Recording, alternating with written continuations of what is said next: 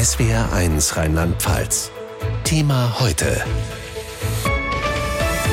Zu spät, zu wenig, die Kritik und die Folgen der Bund-Länder-Beschlüsse mit Jürgen Kurt. Das 49-Euro-Ticket kommt, die Strompreisbremse kommt ab Januar. Beim Gas sieht es so aus, der Dezemberabschlag, den zahlt der Bund. Die Gaspreisbremse, die greift ab Februar, also die Unterstützungslücke im Januar, die bleibt. Und die Gaspreisbremse, auch wenn sie ab Februar greift, gezahlt wird sie wohl erst im März. Und was gibt es noch? Es gibt noch Härtefallregeln für Firmen. Die soll es geben, aber die wurden vertagt. Da ist man sich noch nicht einig. Und immerhin, die Länder bekommen mehr Hilfe für Geflüchtete. Der Koblenzer Oberbürgermeister David Langner von der SPD wurde am Mittag zum neuen Vorsitzenden des Städtetages Rheinland-Pfalz gewählt. Und das am Tag nach den Bund-Länder-Beschlüssen. Was für ein Start, denn zum Amtsantritt heißt es nun mehr Geld vom Bund. Birgit Steinbusch dazu im Gespräch mit dem neuen Städtetagsvorsitzenden in Rheinland-Pfalz, David Langner. Herr Langner, und dann direkt, ja, so ein Geschenk. Perfektes Timing, oder? Ja, das ist äh, schon etwas äh, Besonderes, äh, aber natürlich müssen wir uns jetzt das genau angucken und die ein oder andere Anmerkung haben wir natürlich seitens der Kommunen schon noch. Ministerpräsidentin Malu Dreyer kann noch nicht sagen, was die Beschlüsse von gestern das Land kosten. Können Sie denn schon absehen, grob, wie sehr sich die Lage der Städte dadurch verbessert? Nein, auch das können wir noch nicht absehen. Äh, wir müssen sehen, auch wie die Gelder durchgereicht werden. Es gibt ja viele Gelder, die an das Land ausgezahlt werden. Dort ist noch nicht klar, was gibt das Land an die Kommunen weiter. Und deswegen ist das ein bisschen unsicher, was dann am Ende wirklich bei den Kommunen landet. Aber es wird ja was bei Ihnen landen. Die Länder bekommen mehr Geld für Geflüchtete und reichen es ja weiter an Städte und Gemeinden. Was passiert denn dann mit dem Geld? Wofür brauchen Sie es gerade?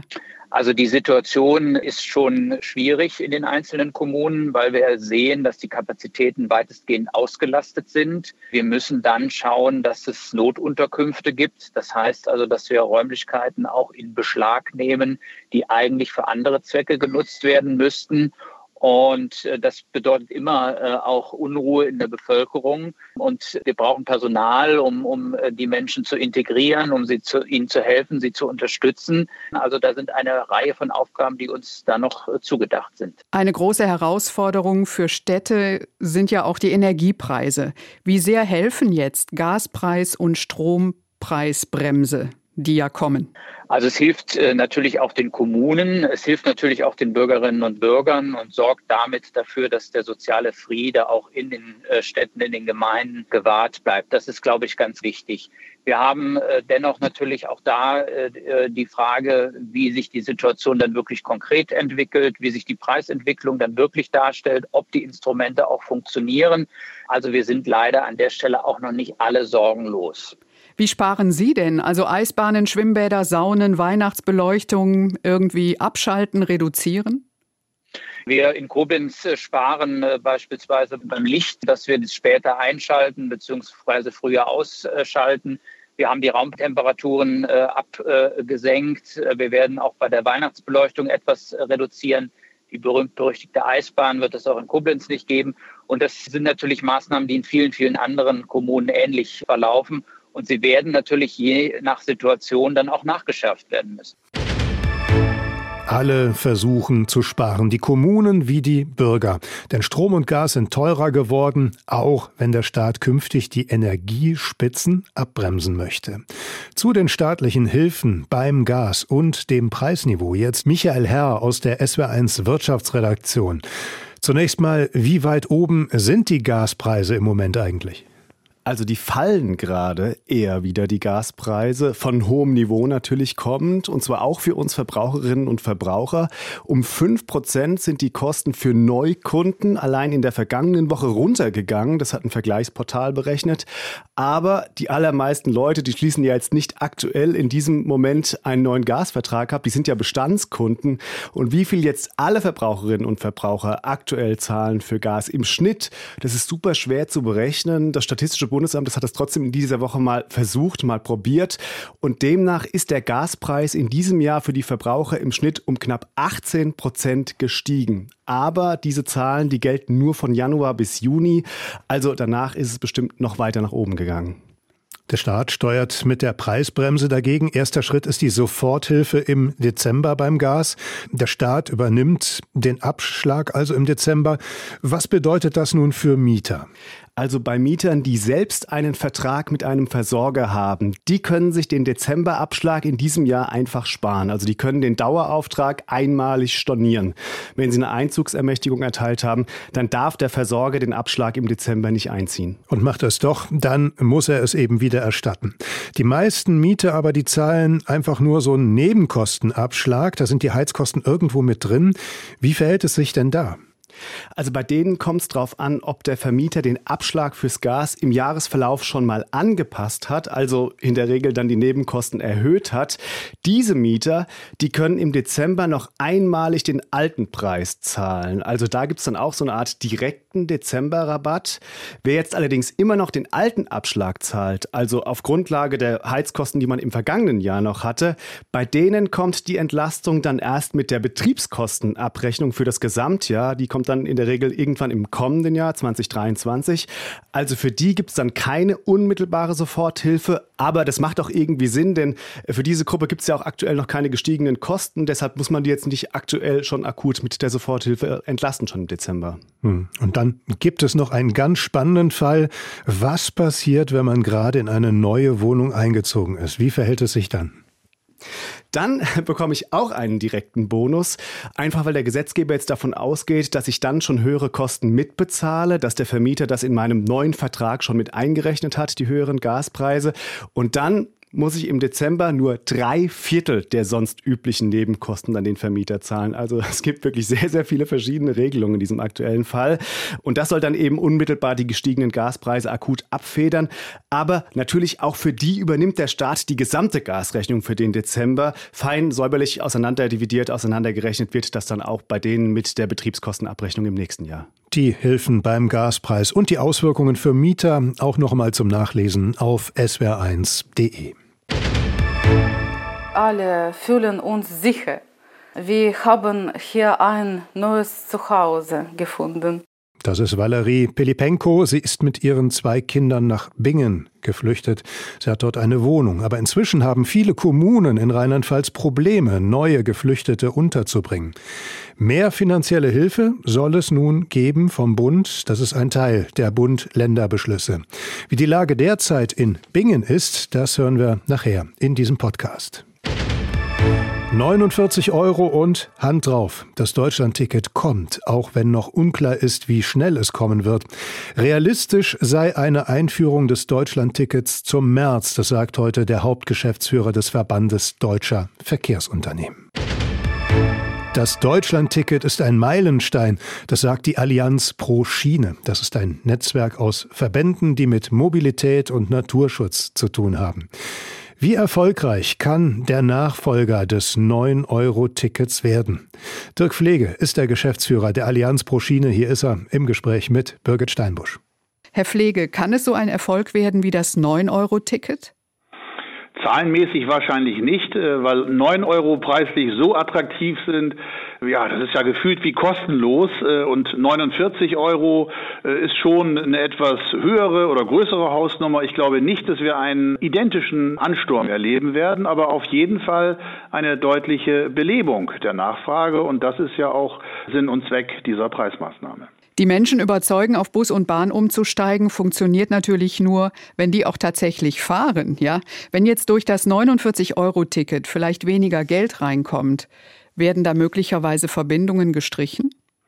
Naja, der Bund und die Länder wollen ja die Mindereinnahmen kompensieren. Das sind ja die drei Milliarden Euro, die sie in Summe äh, pro Jahr da bereitstellen wollen. Äh, das Thema, was darüber hinausgeht, das sind die gestiegenen Energiepreise. Da haben wir keine richtige Abpufferung und vor allen Dingen die Notwendigkeit, mehr Busse und Bahnen fahren zu lassen. Äh, ich denke mal, da ist mit der gestrigen Einigung noch nicht das letzte Wort gesprochen. Wir von der Allianz pro Schiene wünschen uns, dass der Bund da nochmal nachlegt. Wir haben ja das sogenannte Klimaschutz-Sofortprogramm, wo der Herr Wissing ja die weiße Fahne hissen musste, weil seine Klimaschutzmaßnahmen nicht einmal die Hälfte des notwendigen CO2-Sparbeitrages äh, liefern. Insofern ist er sowieso wieder gefordert, als Minister im nächsten Jahr neue Maßnahmen auf den Tisch zu legen.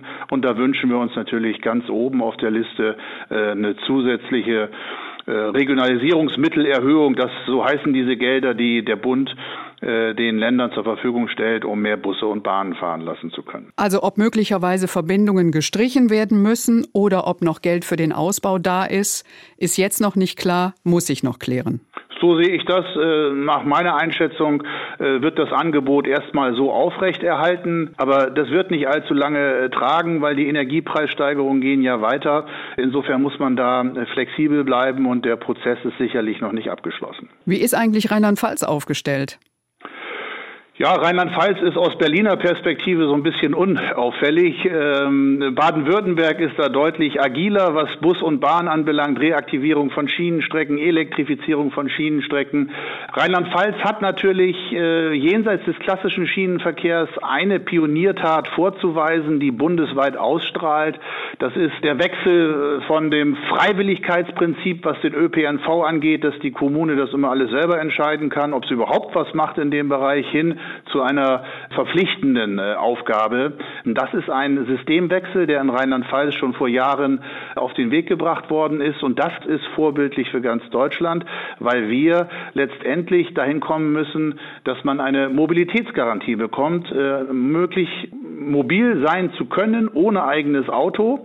Das ist das große Ziel. Und dafür braucht man eben so eine Art Rechtsanspruch als Bürger auch auf dem Land, dass man sagt, so wie in der Schweiz, ich habe einen Anspruch darauf, dass Bus und Bahn kommen und muss nicht nur immer bitte, bitte sagen und die Kommune entscheidet in alleiniger Hoheit, ob sie überhaupt ein Angebot macht kein oder kaum noch Platz für Geflüchtete. Viele Kommunen haben dieses Problem. Immerhin gibt es nach den Bund-Länder-Gesprächen nun absehbar mehr finanzielle Unterstützung für die Geflüchteten.